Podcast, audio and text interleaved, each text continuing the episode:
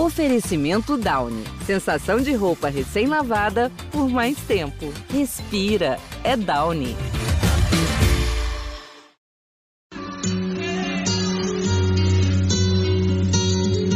Tantas veces me mataron,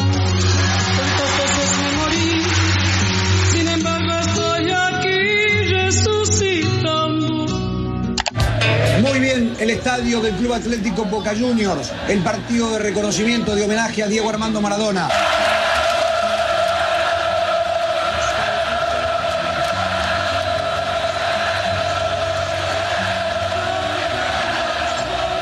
el más grande de todos los tiempos en la cancha de Boca, en su partido homenaje.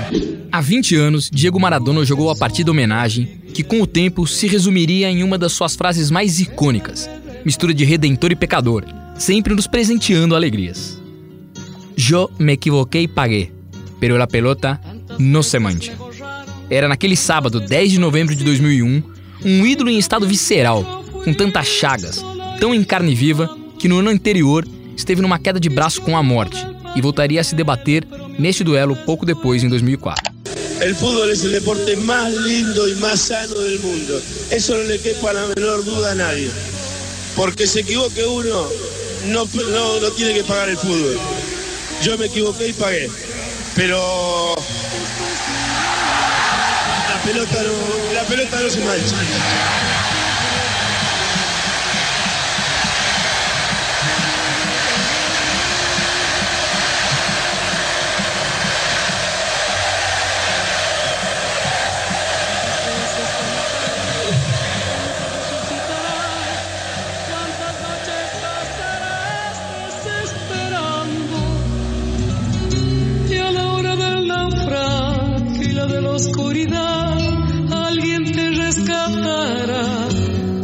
9 de abril de 1979. A foto de Guillermo Blanco. A história deste encontro nasce quando Diego, em janeiro de 1979, me disse que o seu sonho era conhecer o Pelé. Ele me disse no Uruguai durante uma entrevista no Sul-Americano Juvenil. Começo a trocar conversas com o jornalista brasileiro Tarles Batista e então acontece algo muito curioso. Pelé diz que poderia às segundas e o Diego também, mas cada vez que o Pelé avisava que poderia na segunda-feira seguinte, Maradona me dizia: Não, essa segunda não. Foram várias vezes nessa situação e eu não entendi o porquê, até que se dá a grande chance. Como um parênteses na tormenta casual necessária para sua condição de herói, Maradona voltou a pisar a bomboneira para protagonizar uma despedida comovedora, em alguns momentos de cortar o coração. Quando ele jogou como mais gostava, com as camisetas da seleção argentina e a do Boca. El 10 tinha 41 anos e havia jogado sua última partida oficial tinha 4 anos, dia 25 de outubro de 1997, quando no intervalo de um super clássico no Monumental, ele entrou no vestiário e pediu ao técnico do Boca, Héctor Veira, me tire do jogo, eu não consigo mais. Como acontece com a maioria dos atletas, mas multiplicado pela excepcionalidade do seu caso, a partida homenagem representaria um desafio ciclópico a Maradona, quase impossível para um só corpo. Seu progressivo vício em cocaína o empurrou à beira do abismo nos primeiros dias do ano 2000 em Punta del Este, mas sobreviveu, se internou em Cuba e pouco depois retornou ao futebol, em amistosos, para participar de duas despedidas de jogadores de sua época. Lo que hizo túnel, que de reojo, observar todo este estadio que está repleto. Tocará el Piojo López con Diego la orden de Baba y el partido en marcha se la tiene Maradona. Alguien te rescatará para ir cantando. Na semana anterior ao encontro, houve um jogo beneficente no Rio e o Pelé, que tinha se aposentado dois anos antes, voltou a jogar essa partida com o Zico. Era o momento perfeito, então eu pressionei o Maradona. Vamos agora ou não vamos nunca mais? E fomos. Depois de um jogo em que o Argentinos ganhou do Huracan por 3 a 1 começamos a viagem. Diego sai, fala com a imprensa, eu meio que finjo estar distraído e quando termina, coloco ele num carro rumo a Ezeiza, onde já estavam esperando Sister Piller e Titoro, que também haviam ido mais cedo para fazer o check-in. Nem o presidente do Argentinos estava sabendo dessa viagem. A los 34 minutos con este festejo y estos brazos levantados y los puños bien cerrados, agitándolos Maradona en la mitad de la cancha. Señores, la fiesta de Diego, la fiesta homenaje de Maradona. La sonrisa. Poucos dias antes, de volta de Havana, onde estava morando, Maradona visitou Fidel Castro e o convidou para o jogo na Bomboneira. O líder cubano agradeceu, mas desistiu da ideia.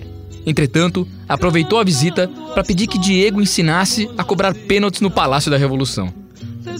Chegou em Buenos Aires na terça-feira, 6 de novembro de 2001, quatro dias antes do jogo na Bomboneira.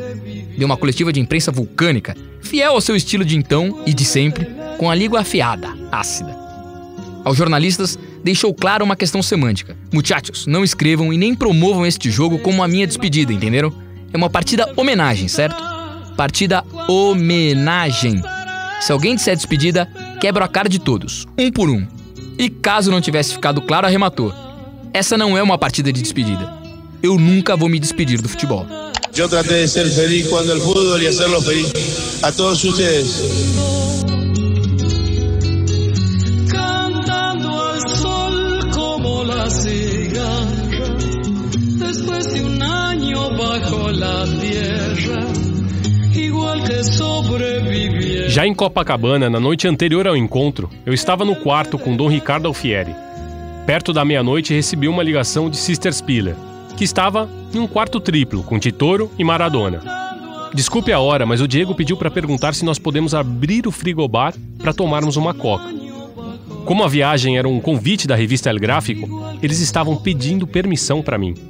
No dia seguinte, fomos pro encontro. Era da metade da manhã e o Pelé tinha saído. Eles deixaram a gente entrar e esperamos por ele numa mansão que o Pelé costumava ficar no rio, de frente para a praia. Vimos o lugar onde ele dormia, percorremos toda a casa. Depois de um tempo, o Pelé chegou e aconteceu um encontro que foi inesquecível do começo ao fim. Uma hora incrível, onde eles falaram de tudo e Pelé deu muitos conselhos a um Diego que ainda estava começando. Ahí viene Cruz. Ahí va Julito. Penal. Muy bien, Pancho. Así era la jugada, Pancho.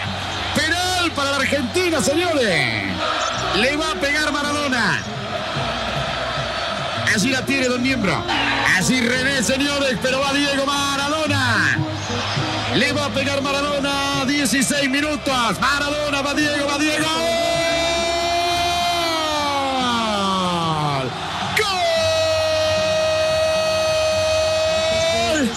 Argentino.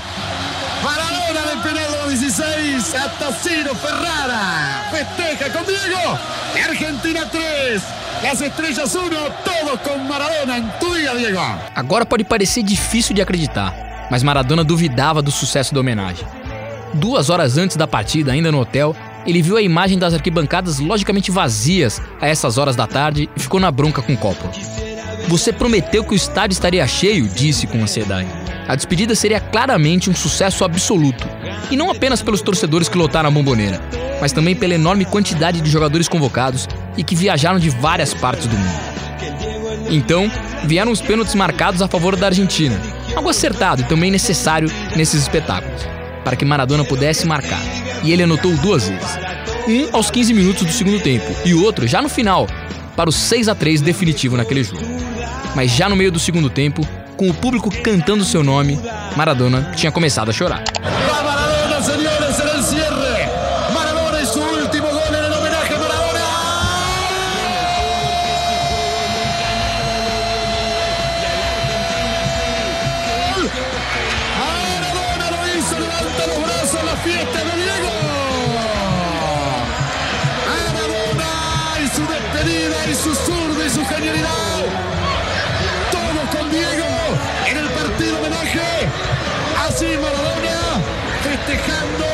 Y nosotros disfruta- disfrutando. Esperé tanto este partido y ya se terminó. Ojalá que no se termine nunca este, este amor que, que siento por el fútbol y, y que no termine nunca esta fiesta, que no termine nunca el amor que me tienen.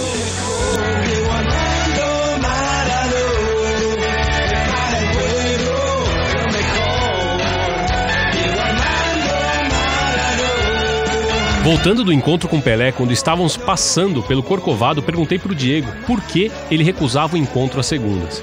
Com toda a sua humildade, sinceridade e amor adolescente, me respondeu: porque são sagrados. Para mim, a segunda são de Cláudio.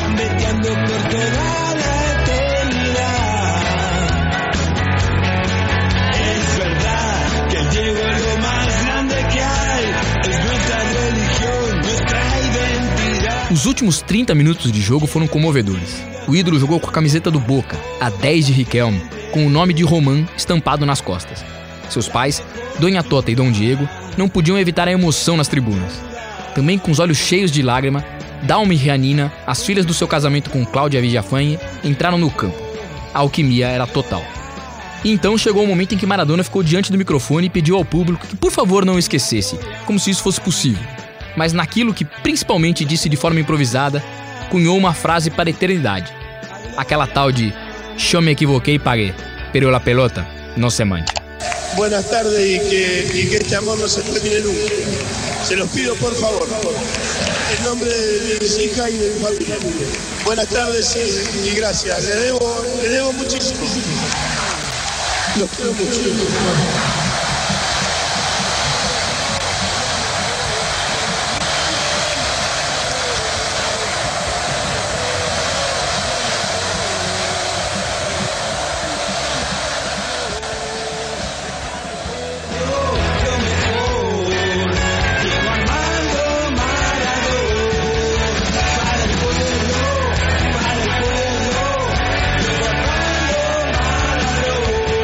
QACs, com um pouquinho de atraso, já que na semana passada esse podcast atrasou seu episódio, prestamos aqui a nossa homenagem aos 20 anos del Partido Homenagem de Maradona. Tratamos assim porque a gente não quer que o Dieguito fique bravo com a gente, né, Petis? Tá louco, não queremos... se ele avisou lá atrás, 20 anos antes, a gente não pode cometer esse erro agora, né?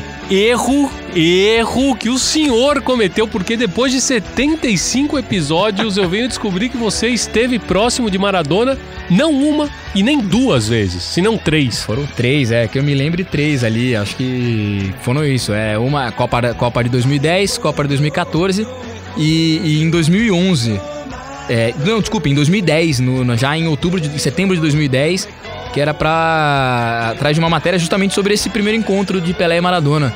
Esse encontro que o Guillermo Blanco, jornalista da El Gráfico, hoje professor de jornalismo, né? É, que ele que ele conduziu quando o Maradona, ainda adolescente, dizia que o sonho dele era conhecer o Pelé. Exatamente. E é, era, a história era essa, era contar. Então, em 2010, o Pelé completaria 70 anos, o Maradona completaria 50, né? Datas redondas.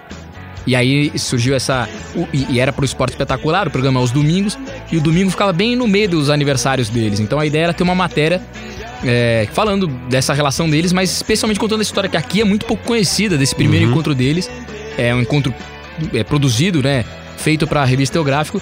E a gente foi mostrar essa. A foto clássica. A foto clássica, que é uma foto que é possível achar fácil na internet uhum. do, deles tocando violão, né? Eles com um violão, o Maradona com uma cara de menino meio encantado com aquele encontro. E a, até a, o jeito que a foto é, é tomada é, foi bem proposital. Se a gente fizer uma leitura fotográfica, uhum. é o maestro, porque é o Pelé quem tá Exato. com o violão tocando. E o, e o Maradona não e o Maradona olhando pra olhando ele. Pra ele como, como, quem aprende olha, como se toca o violão. Olha o fotógrafo no meio aí. Não tem a ver isso? Claro, muito. Faz muito, sentido? Muito. E, é, e acho que é o resumo desse encontro, enfim. E desse encontro nascem várias histórias. Foi. E a gente foi atrás dele aí pra, pra, pra ouvi-lo, mas é, depois de muitas idas e vindas, né? É, jogado pra lá e pra cá pelo Mancuso, né? Que jogou aqui. Difícil, e, e Até então era... Você me contava em bastidor como é difícil negociar uma pauta com o Mancuso. É, assim, ele primeiro, né, deu ok, não, só vir pra cá que vocês conseguem gravar, enfim, aí lá 500 idas e vindas com ele e no final a gente só teve a oportunidade, foi na saída de um jogo de showball é, nos arredores de Buenos Aires e e o Maradona não teve a melhor das recepções quando reviu essa foto. Então já, é, é, isso já estamos falando. O encontro foi em 79, nós estamos falando de 2010, estamos falando de 31 anos depois. Ao rever a foto, ele não, não foi muito simpático, deu uma, deu uma sonora. É, deu uma, é, uma frase até, até feia, assim. De... É a frase como a frase clássica, clássica que ele é. ficou conhecido por se referir ao Pelé, né? É, o Pelé, enfim, que é, é Pelé debutou com um PIB, né? Aquela, aquela coisa bem, bem... Que ficou marcante do jeito que o Maradona é, ninguneava ou destratava o Pelé, é, né? É, e, e, enfim, a frase foi muito ruim, a, a gente até na matéria evitou colocá-la... É, traduzi-la, traduzi-la... É, como a- ao pé da letra, mas é isso. Enfim, isso mostrava também como a relação havia é, se pudrido, né, desde então. Estava rota. Estava rota. E, e, na verdade, não sei se rota, porque depois eles voltam a ter, né? Não sei Uhum. se totalmente rota, mas ali bem pudrida. É, ambos, né? Eles se queriam Muito, e. muito. Tanto que o Pelé foi. pers- Ele foi. Ele participou dessa, do jogo homenagem. Ele não joga, mas ele vai na bomboneira, ele é recebido. E é muito curioso porque. Quem quiser assistir esse jogo, a partir da homenagem, tá completa aí, vocês acham, vocês sabem aonde. Tá lá completa. E o momento em que o Pelé chega é o único. Só tem do- dois jogadores, duas pessoas foram vaiadas aquela tarde. Só. Quem uma, uma foi o Pelé e outro o Pablito Aymar. Ah, porque tava entrando na tava, bomboneira. Tava entrando na bomboneira Claro. e ele faz um dos gols e ele é vaiado. E quando o Pablito Aymar faz o gol, a bomboneira toda canta o nome do Riquelme, porque os dois eram da mesma Sim, da mesma camada, da, safra, mesma né? geração. Da mesma geração. e, enfim, eram símbolos desses dois gigantes argentinos. E, enfim, essa, essa foi uma da, essa foi a vez que a gente teve realmente mais próximo ali a- pra ouvi-lo, mas é, mostra como essa relação se dava ali. Mas foi essa, essa matéria é muito legal e é isso. E o e o Guillermo Blanco contava que ele ficou muito tempo atrás do Maradona pra conseguir fazer essa viagem. E ela tinha que ser é, além desse encaixe, né, da, da, da Cláudia, da segunda zero de Cláudia, é, ela tinha que ser também, justamente como ela era escondida do Argentino Júnior, ele tinha que tentar fazer isso num dia de folga também, que era a Isso. segunda era dia de folga. Então tinha que ser, ele, ele não podia jogar no sábado. Se jogasse no sábado, a folga era no domingo, segundo ele tinha que treinar. Uhum. Então teria que ser desse jeito. Então a coisa, quando a coisa se encaixou, que ele conseguiu. Isso, porque foi um bate-volta de Buenos Aires Foi um ao Rio, bate-volta. Eles, só pra, eles vão no pra- domingo, eles vão no domingo, até como ele conta aqui, e na segunda eles já estão de volta. Na segunda Isso. noite eles voltam pra, pra Buenos pra Aires. Buenos Aires. Que história. Estou aqui diante, então, do homem que esteve perto dele, do mentor deste, deste podcast. O texto que o Petiço leu, esse primeiro texto que faz menção à, à, à despedida é do nosso grande amigo aqui, o Andrés Burgo. Ele produziu um especial é, que destrincha tanto a noite prévia é, da, do partido, da partida homenagem e o jogo propriamente lá na Bomboneira no dia 10 de novembro de 2001. E eu gostei muito da música que abre aqui, até. Você curtiu a eu música? Curti demais, não conhecia. É a linda canção Como La Cigarra, interpretada por Mercedes Sosa. Também aí tem uma explicação também por que gostar Uhum. tanto dessa música.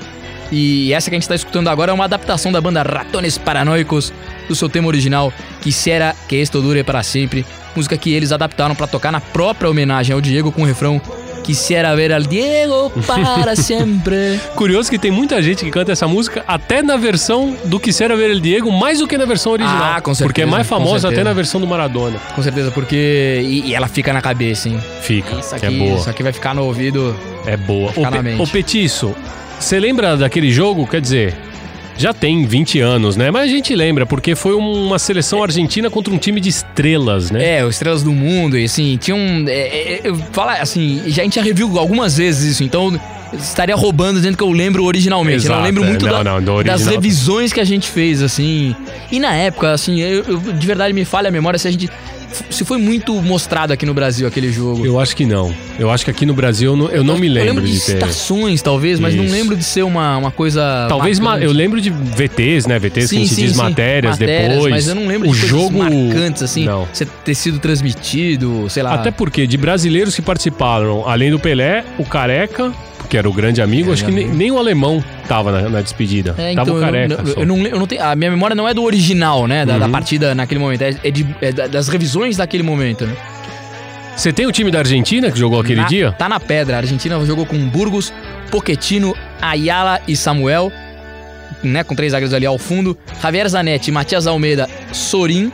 Aí Verón e Maradona nesse meio campo de um pouquinho de qualidade. E na frente, Cláudio Piojo Lopes e Kili Gonçalves. O técnico era El Loco Bielsa. Que na época já era o técnico da seleção argentina Sim. propriamente dita.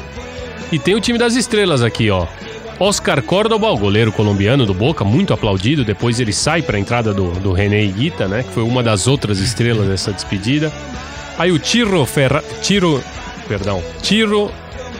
é Ele mesmo, Tiro Ferrara. É. É. porque eu quis dar uma tonada É, bem, italiana depois que eu percebi que tava o petiço aqui. O Tiro Ferrara, jogador italiano, né? Lateral.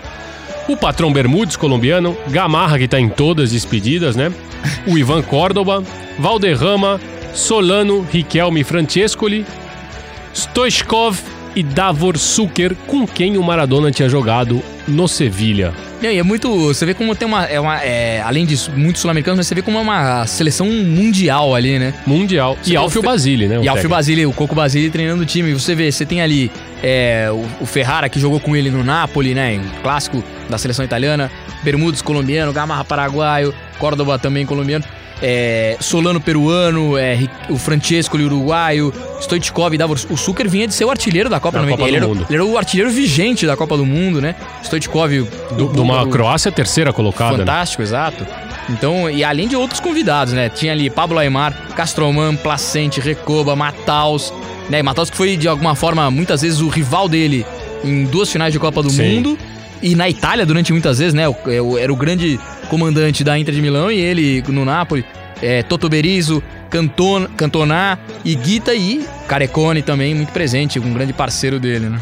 Era um baita time e acho que o que emociona muito o Maradona é, é ver tanta gente importante cruzando oceanos pra pra participar dessa despedida. Cara, olha, né? olha o representativo que é isso. São, assim, são craques assim. é, olha esse time, Riquelme e Francesco. Você poderia jogar com Riquelme e Francesco ali. Agora é muito louco, Petiço, porque se Um a, gente, Valderrama, olha categoria. Imagina esse time, cara. se a gente olhar aqui com quem que o Maradona brigou depois.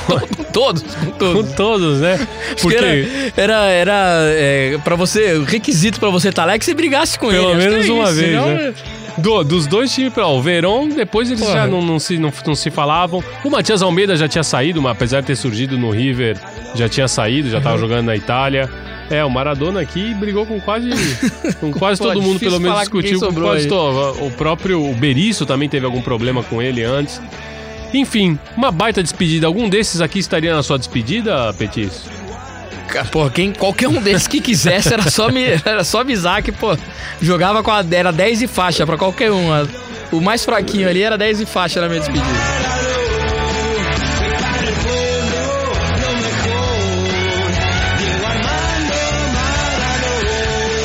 O outro texto que a gente leu, ele faz parte de um projeto bem legal, tocado por um- dois amigos argentinos, principalmente através do Instagram.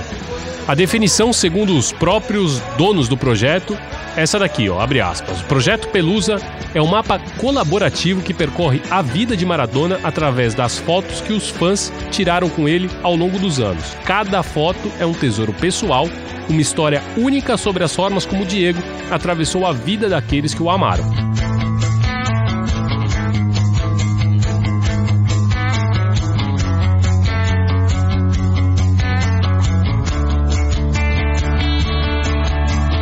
Projeto nasceu em 2010, quando Maradona ainda era o treinador da seleção argentina, sob um conceito que os seus curadores ainda estão tentando comprovar, justamente reunindo todas essas histórias e elementos.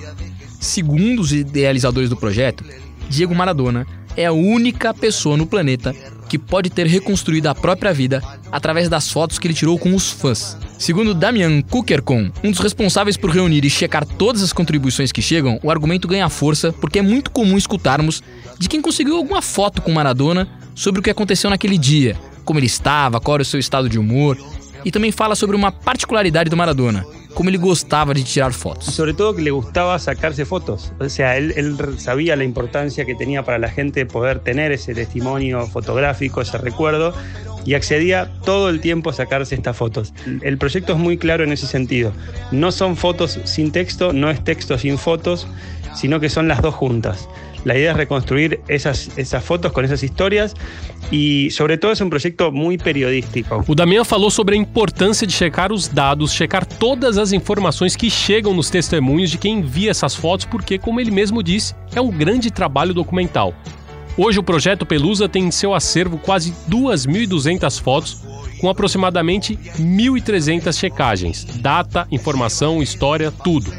O Damian não sabe se o Maradona chegou a tomar conhecimento do projeto, mas os filhos dele sim. Y cuando descubrieron y, y entendimos que están ellas también descubriendo un álbum de figuritas de su papá con historias que no son las historias que contaron los medios, no son las historias que, todo el mundo conoce, sino todo lo contrario, son historias eh, individuales, silenciosas, pero que a cada persona le movilizaron el alma y el corazón y todo. Entonces eh, debe ser muy fuerte y muy movilizante para, para los hijos empezar a ver todas estas historias. Nosotros contamos el inicio del proyecto desde el 20 de octubre de 1976, que es el día que Diego debutó en primera, hasta obviamente el 25 de noviembre de 2020. En ese lapso pasaron 16.107 días. Nosotros estamos convencidos de que hay por lo menos una foto por cada uno de esos días y queremos encontrarlas todas. Así que si alguno alguna tiene una foto con Diego, nos la puede mandar a Proyecto Pelusa en Instagram, eh, que ahí entraremos en contacto y buscaremos seguir contando la historia del para nosotros jugador más grande del mundo.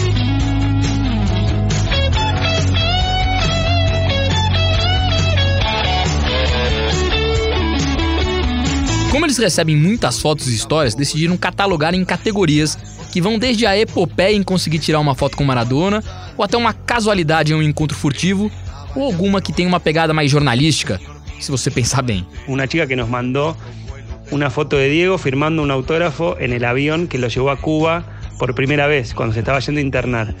Y yo no vi en ningún lugar un registro de, de Diego en el avión. Eh, lo vimos llegando y, y, no lo vimos ni siquiera irse porque se entró por atrás, no, no se lo vio irse. Entonces, ese tipo de testimonios a mí me encantan, me encantan porque eh, muestran um costado eh, que nunca antes se havia visto. O Damiano nos contou também que o tipo mais comum deste combo Foto Mais Histórias que chega ao projeto são registros de Maradona em churrascos assados nas casas de fãs. Pelo que ele já conseguiu constatar, Diego adorava fazer isso, ir comer um churrasquinho na casa de um torcedor, alguém que gostasse muito dele. E aí tem duas histórias maravilhosas. A primeira aconteceu em Mendoza, em 95, quando Maradona era técnico do Racing e foi jogar um amistoso contra o Independiente naquela cidade. E no aeropuerto, una persona al pasar le dijo que había una familia en un barrio muy humilde del interior de Mendoza que eran fanáticos de él. Como debe haber habido 200 mil millones de personas iguales, ¿no? Pero alguien se lo dijo en ese momento. Y Diego, en vez de decirle, ah, bueno, bueno, gracias, dijo, decirle que a la noche voy a comer a la casa de ellos. Decirle que quiero comer lechón. Y a la noche, después del partido con Independiente, fue a la casa de esta gente a comer lechón. Cayó Diego a la, a la noche con el auto, entró a la casa y estuvo toda la noche comiendo con la familia en un barrio humilde del interior de Mendoza. Las historias que cuentan en, esa, en esa cena son espectaculares porque se metió en la cama de, de los chicos, se sacó fotos en el cuarto, eh, y, la gente, la madre, la dueña de, la casa, le dijo, disculpa Diego, nosotros somos muy humildes, no tenemos mucho más que esto. E a resposta de Diego foi: por isso vine. Essas histórias revelam um lado de Maradona que mantinha essa constante necessidade de se conectar com as suas raízes, lá com Vigia Fiorito. E ele fazia na intimidade, sem registros de imprensa ou nada desse tipo. A outra que a gente queria destacar aconteceu em Oriente, um povoado da província de Buenos Aires que não deve ter mais de 2 mil habitantes. Maradona estava indo muito para lá entre 92 e 94, no período que ficou suspenso por doping. Dizem que foi um dos poucos lugares no mundo onde encontrou paz, porque lá ele não tinha que se esconder do constante assédio dos jornalistas. E a história segue assim. Lo habían invitado a, hacer, a jugar un partido a beneficio y, y fue, y en un kiosco, antes de ir, se encontró con un chico que tenía síndrome de Down y lo invitó, lo invitó al partido, que era a 100 kilómetros de ahí. El chico con síndrome de Down le dijo, sí, quiero ir, pero le tengo que pedir permiso a mi mamá. Así que Diego lo acompañó a la casa, le pidieron permiso a la mamá y la mamá le dijo, sí, puede ir con vos, pero primero se tiene que bañar. Bueno, lo espero. Entonces el chico se bañó, Diego lo esperó, después lo llevó en auto 100 kilómetros, eh, manejando Diego y el chico como acompañante. La historia es mucho más larga, pero toda esa cuestión de Diego yendo a esperar a la casa a que se bañe un chico con síndrome de Down para invitarlo a un partido, a mí me parece que es, grafica la personalidad de Diego 100% y, y lo que él eh, significaba para la gente y lo que la gente significaba para él.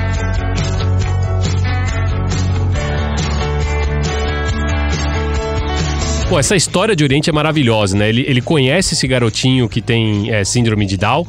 E aí ele quer. Ele faz o convite pro garoto, né? Ele fala assim: vai ter um jogo homenagem lá no povoadinho. E ele fala assim: ele vê o garoto ali na grade, ele quer. Ele convida o garoto para participar. E o garoto fala assim: ah, tudo bem, mas a gente tem que ir lá pedir pra minha mãe. Fala: ah, então vamos lá. Aí ele bota o garoto no carro, né? vai na casa da mãe. A mãe fica. O Maradona tá aqui. Ele fala: eu vim pedir pra, pra, pra levar seu filho pro jogo. Aí a mãe já olha assim, sabia que o garoto não gostava de tomar banho e fala assim: tá bom, Diego, ele vai, mas só se ele tomar banho. Aí ele falou: eu tomo banho. E o Diego falou: eu espero. E aí o Maradona senta no sofá da sala, fica esperando o garotinho tomar banho, conversa com a mãe, bota o garotinho no carro depois e vai pro jogo com ele e depois leva de volta. Essas coisas assim que o Maradona tinha de. Isso é demais, né? Isso é fantástico, assim. A, a- primeira Da história simplicidade, também, né? da simplicidade. de- E, e- e mais do que. é- é, acho que isso tá, tá bem destacado no texto, mas é isso. E não era uma coisa. Ele não precisava. É, é difícil a gente falar isso num momento em que tudo é Instagram, tudo é foto, tudo é postagem, tudo. Mas me parece que isso era pra ele muito mais uma conexão com. É, é o que tá aqui, com aquele, com aquele garoto lá de Vidia Fiorito, com a raiz, com, com a casa simples, com a família. Né? É, é do que. do- não era uma necessidade, porque as histórias vão aparecendo agora. Vamos- Não, tanto tempo depois. A primeira história é maravilhosa, que a primeira história, é, não sei se todo mundo conseguiu captar, mas ela termina justamente com a. com- como era uma casa muito humilde, a dona da casa fala, né? Fala, Diego, desculpa, isso aqui é o máximo que a gente tem, nós somos muito pobres. E ele fala, e é por isso que eu vim. É, perfeito, isso. né? É a conexão dele com, com, com, com a origem dele. É uma- pa- parece uma frase meio surrada, mas olha, olha. E, nós estamos falando aqui, ó, de, no período 92, 94. É, ele era o cara do mundo, ele era, ele era o maior jogador do mundo, ele não é. Isso, Entendeu? era grande não- estrela. Era, era como o Messi ou o Cristiano Ronaldo aparecendo nessa cidade, não era um, um jogador é, Qualquer. qualquer. Enfim, é, demais, demais. Você te estranha, Diego?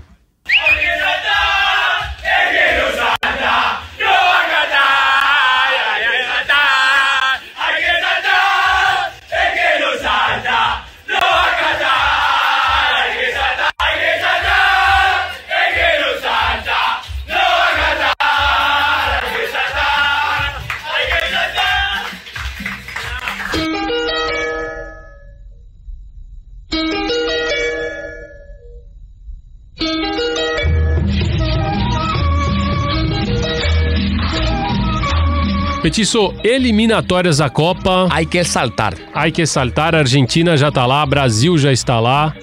É, Equador tá quase lá, né? Porque abriu É. seis pontos ali pro, pro quarto colocado, ainda tem quatro jogos, né? Até o final dessas eliminatórias, mas é muito difícil. Alguma coisa te chamou a atenção, te surpreendeu nessa rodada? Ah, é, acho assim, a gente tem ali. é, claramente embolou a disputa do quarto, do quarto posto direto, né? Do posto direto e da, da repescagem. Acho que o, Equa- o Equador conseguiu abrir uma margem boa, já diria que tá muito, muito, muito com o pé no Catar. É, inclusive calando os críticos como eu, que achavam que eles iam ter dificuldades ali, que eles, nessa segunda metade das eliminatórias, poderiam sofrer. É uma equipe que tá muito sólida mesmo. É, lá o Faroneta, né? Tá pintando. Depois Lá a o Escaloneta. Agora vem a Alfaroneta. E que trabalho do Alfaro de reconstrução, Não. porque ele já tinha pego aquele Boca Juniors caótico Pós-derrota, pós-Madrid. pós-Madrid. E ele, ele fez um trabalho muito digno, levou o Boca Sim, novamente para uma semifinal, perde pro River, mas E campeão jogando- nacional. Campeão nacional.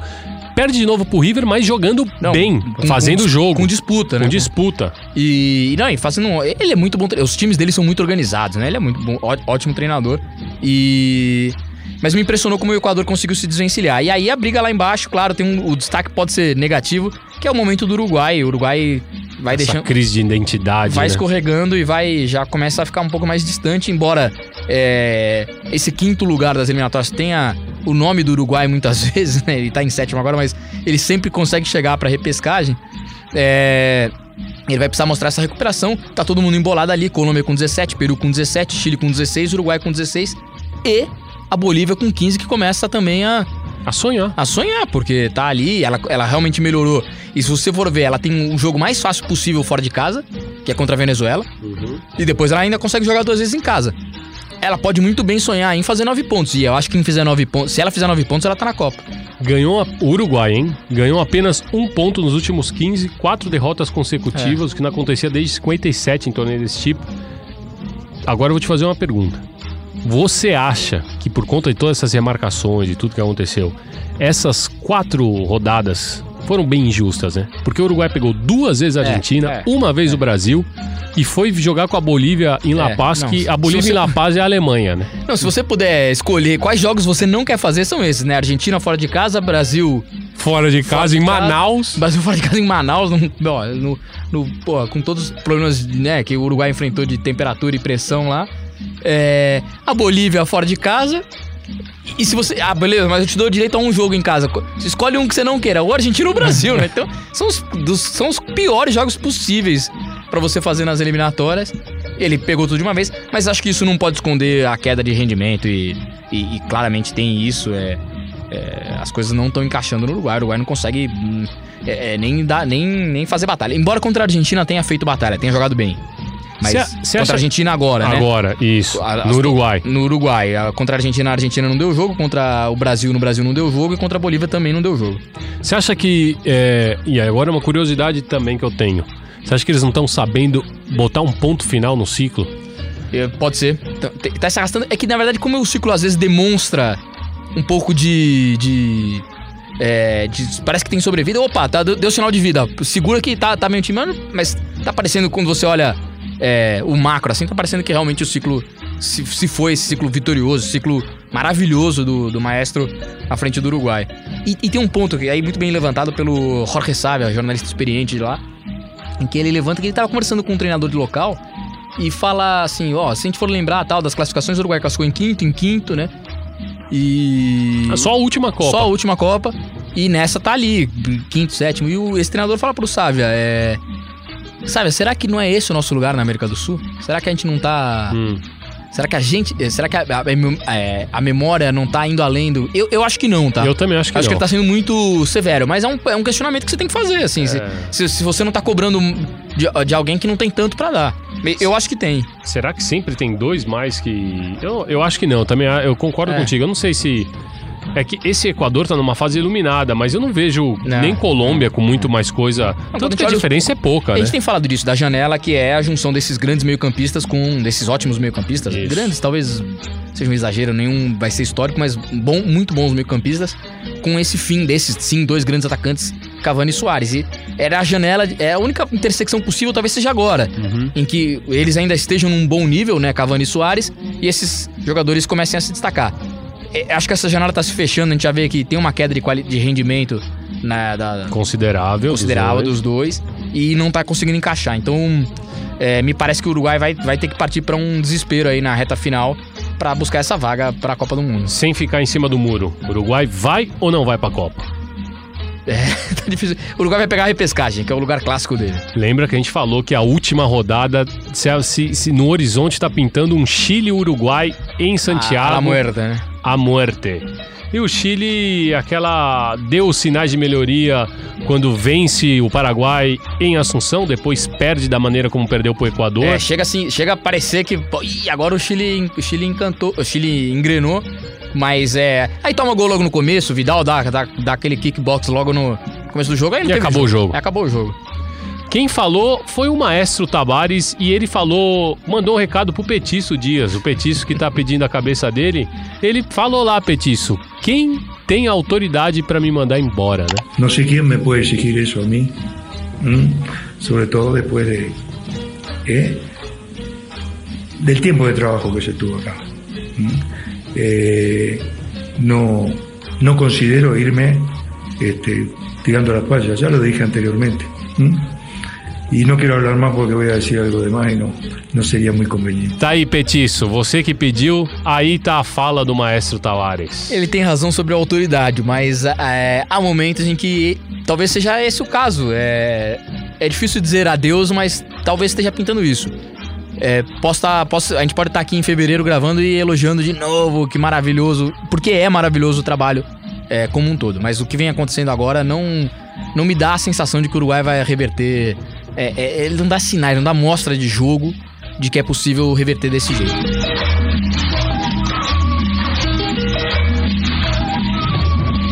Petiço, entramos agora também nessa semana, a gente tem final de Sul-Americana, semana que vem a gente tem final de Libertadores feminina e da Libertadores masculina, final brasileira. O, a final, claro, lembrando, a Sul-Americana também é brasileira, né? Atlético Paranaense e RB Bragantino. A final da Libertadores Feminina tem um time brasileiro, Corinthians, contra o colombiano Independiente Santa Fé. E a Libertadores Masculina, Flamengo e Palmeiras, vocês sabem.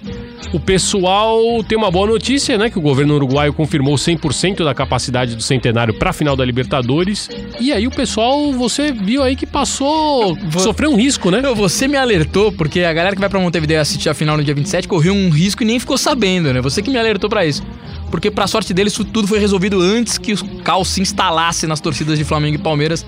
A Câmara de Deputados do, do Uruguai aprovou na última terça-feira um projeto de lei para suspender por uma única vez a proibição de consumo alcoólico no marco da Lei de las Elecciones. Isso porque, por conta das eleições do Banco de Provisão Social, que vai acontecer exatamente no domingo, dia 28, no dia seguinte à final, estava prevista a proibição de consumo de bebidas alcoólicas a partir da noite de sábado. Então, Ou seja, né? A torcida que vai ser campeã. campeã, bico na seco. seca, na seca, todo mundo ali, lei seca pra todo mundo, mas foi revogada, né? Foi, Foi, foi suspensa. E por unanimidade, hein? Os caras entenderam. Falaram, ah, É, e, e muito dessa muito o Uruguai quer receber essas finais muito pela recuperação do Isso, turismo, que é uma fonte é. de importantíssima de, de ingressos no país.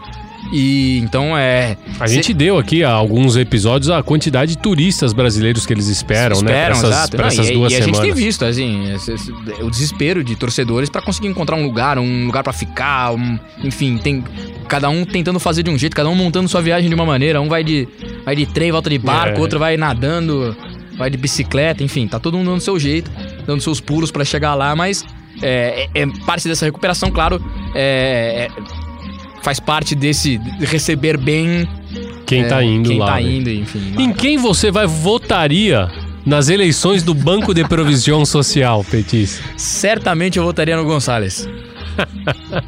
Porque você é sempre da oposição, né? Eu votaria no Você é Gonçalves. opositor sempre. Não, Gonçalves. Y si cantamos un poquito, por favor. Y si saltamos también. Y si saltamos un poquito, por favor. ¡Vamos! ¡Vamos! ¡Vamos todavía, Argentina, viejo! ¡Vamos, carajo! Deixa que eu abra aqui porque tem uma coisa preocupante, uma guerra em Rosário. Em Rosário, cidade onde a rivalidade entre o News e o Central atinge níveis dificilmente comparáveis, a violência e ameaças entre as duas torcidas ganhou novos e muito tristes capítulos nessa semana. Começou na madrugada do, do último domingo, quando torcedores do Central decapitaram o busto de Isaac Newell, professor inglês que se mudou para a Argentina, incentivou a prática do futebol por lá e é o grande inspirador da fundação do News Old Boys, que tem até o nome dele né, no, no time. Uma coisa poucas vezes vista. O busto fica na Avenida Centenário de News, bem próximo do Estádio Colosso do Parque, a casa do News Old Boys. Logo depois, começaram a circular imagens de torcedores do Central com uma marreta e a cabeça da estátua já danificada. A resposta dos torcedores do News veio na madrugada de segunda-feira com um ataque à base de coquetéis Molotov na sede do Rosário Central. Não, é, é coisa surreal, Cara, né? é Aquilo- assim, a gente adora falar de rivalidade, mas isso aqui é uma, isso aqui é uma barbaridade e, e acho assim, é de- o- o- um cara que foi um dos, né, um dos incentivadores do futebol lá, o News, um professor, né? É, é- é simbólico quando você de- vai lá e decapita um, um, um busto, um símbolo de um outro time. Acho que aí tem, assim, rivalidade, peraí, mas isso é uma imbecilidade, assim. É uma de- imbecilidade. Aconteceu algo muito parecido, a gente deu aqui também no Peru, né, com a estátua lá do que ficava no estádio monumental Sim, do Universitário, que um- foram torcedores do Sporting Cristal e assim, é, isso não dá pra entender porque já gera imediatamente uma réplica, Mas é né? claro, não tem meu, é, é um sinal de violência. E aí marretar a cabeça do, do, do- do- da estátua. É, é né? tu- tudo que é simbólico ali é. Assim, é, é- Você mexer com esses símbolos, eu acho que, pô, é. A mim me, me deixou. A primeira imagem me deixou revoltado e óbvio que no dia seguinte ia acontecer aquilo que aconteceu. Né? Mas ele está com coitão Molotov, pega fogo na série da central. Isso, teve um, um, um dos seguranças do Central ficou, gra- ferido. Ficou gravemente ferido, né? Ficou ferido ali. Então é, é isso. E, enfim, acaba atingindo é, quem, quem Tá trabalhando. quem tá né? trabalhando pra. Enfim, é. é, realmente, a gente que adora é, é, falar sobre essa rivalidade, já, já estive lá em Rosário vendo esse clássico, mas pelo amor de Deus, né? Não, isso é demais. y según eh, es la información preliminar que se va conociendo, se pararon dos hombres que llegaron a bordo de una moto, habrían comenzado a arrojar piedras sobre lo que es eh, esta, esta puerta no de blindex. Una vez que lograron romper este vidrio, tiraron eh, algún efecto que hizo que comenzó el fuego en este lugar. Algunos hablan de una bomba molotov. Albion de volta à primeira. Acabou a discussão, o verdadeiro decano do futebol uruguaio está de volta à primeira divisão desde 1908, época de um futebol ainda amador que o Albion Football Club não jogava na elite local. Foram 113 anos perambulando entre o amadorismo e a inatividade.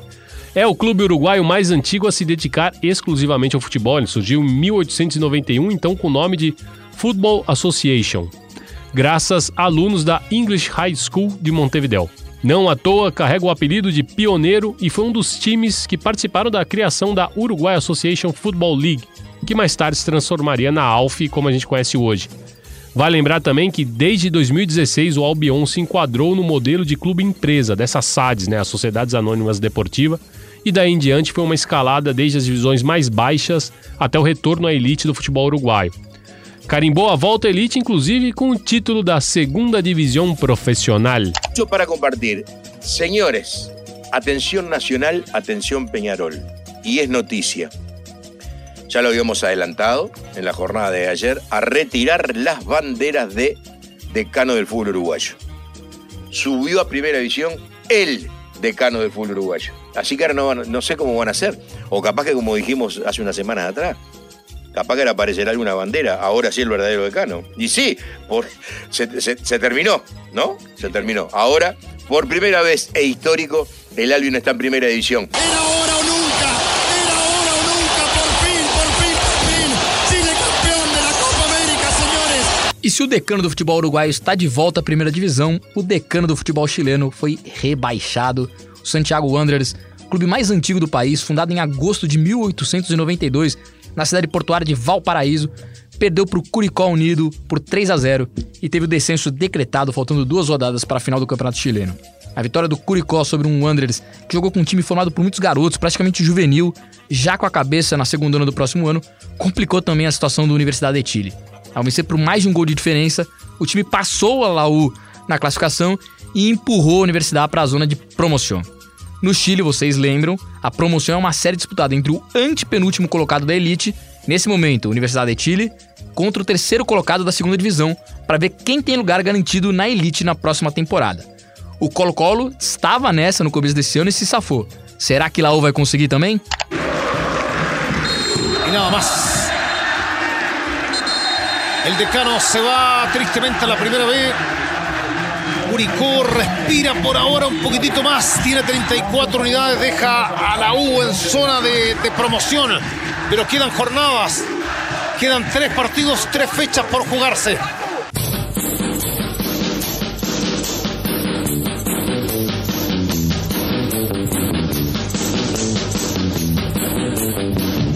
Nos despedimos ao som de Luiz Dimas, cantor chileno de quem Petiço é fãzaço.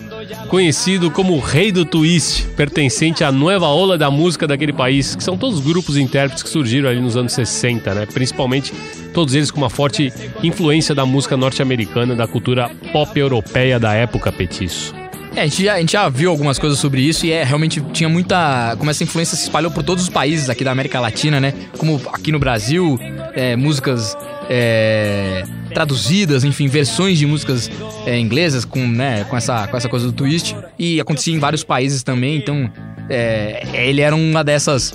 É, Referências. Dessas referências lá no Chile. Ele faleceu na última quinta-feira, 18 de novembro, aos 78 anos. É, ele é uma eminência no Chile, um grande apaixonado por futebol e pelo Palestino, clube onde chegou a ser dirigente e também prestou sua voz para o hino oficial da instituição. E e a gente vai aproveitar aqui só para mandar um saludo especial pro nosso ouvinte, o amigo Matheus Moreira, que nos escuta lá da fronteira, lá em Bagé. Já escuta lá pertinho do paizito lá, Petiço. Ele mandou, falou assim, um abraço pro melhor podcast de futebol que tem no... E ele, e ele, tá, ele tá ouvindo dos dois Dos lados. dois lados. Então a gente tá ganhando é, em dois países. Muito obrigado, hein, Matheus? Um abraço de gol pra você, Matheus. Lembrando que você encontra o La Pelota no, no Semantia no ge.globo barra podcasts e também no seu tocador favorito de podcast, na Apple Podcast, no Google Podcast, no Pocket Cast e também no Spotify. Pode assinar e seguir o nosso programa no seu tocador, porque sempre que a gente tiver um episódio novo, ele vai aparecer para você. O La Pelota tem a produção, o roteiro do Léo Lepre, a edição primorosa de La Fera, Pedro Suaide, a curadoria fundamental del Petiço Dias. Mas eu interrompi porque eu ia falar que a coordenação é dos capos de verdade, Rafael Barros e André Amaral. Petiço, só uma lembrança que tinha que estar nesse roteiro eu esqueci, mas agora o La Pelota é parte do guarda-chuva. A, a gente tá grande, a gente, a gente tá, tá- tá Gringolândia comprado. City Group, é isso? A gente tá sendo comprado. Agora a gente é parte do Gringolândia City Group, a gente, um, o modesto Montevideo Torque, passa a integrar também, né, esse guarda-chuva do pessoal do Gringolândia, pessoal pô, que sabe tudo de futebol internacional. A gente vai entrar só pra, pra espizinhar e falar um pouquinho de, de sudacas. Então um abraço pros amigos, pro Jorge Natan, Daniel Mundim, Felipe Barbalho, pro Marco Felipe, pra todos eles que fazem o Gringolândia, pro todo o pessoal da editoria de futebol internacional do GE. Globo, pessoal que sabe demais de futebol, fizeram o convite, a gente de bom grado aceitou e agora tamo aí, né, Petiço? Tamo, tamo junto com eles agora. Abraço de gol pra vocês.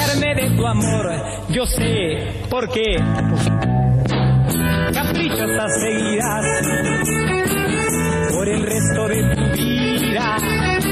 Si volvieras a nacer,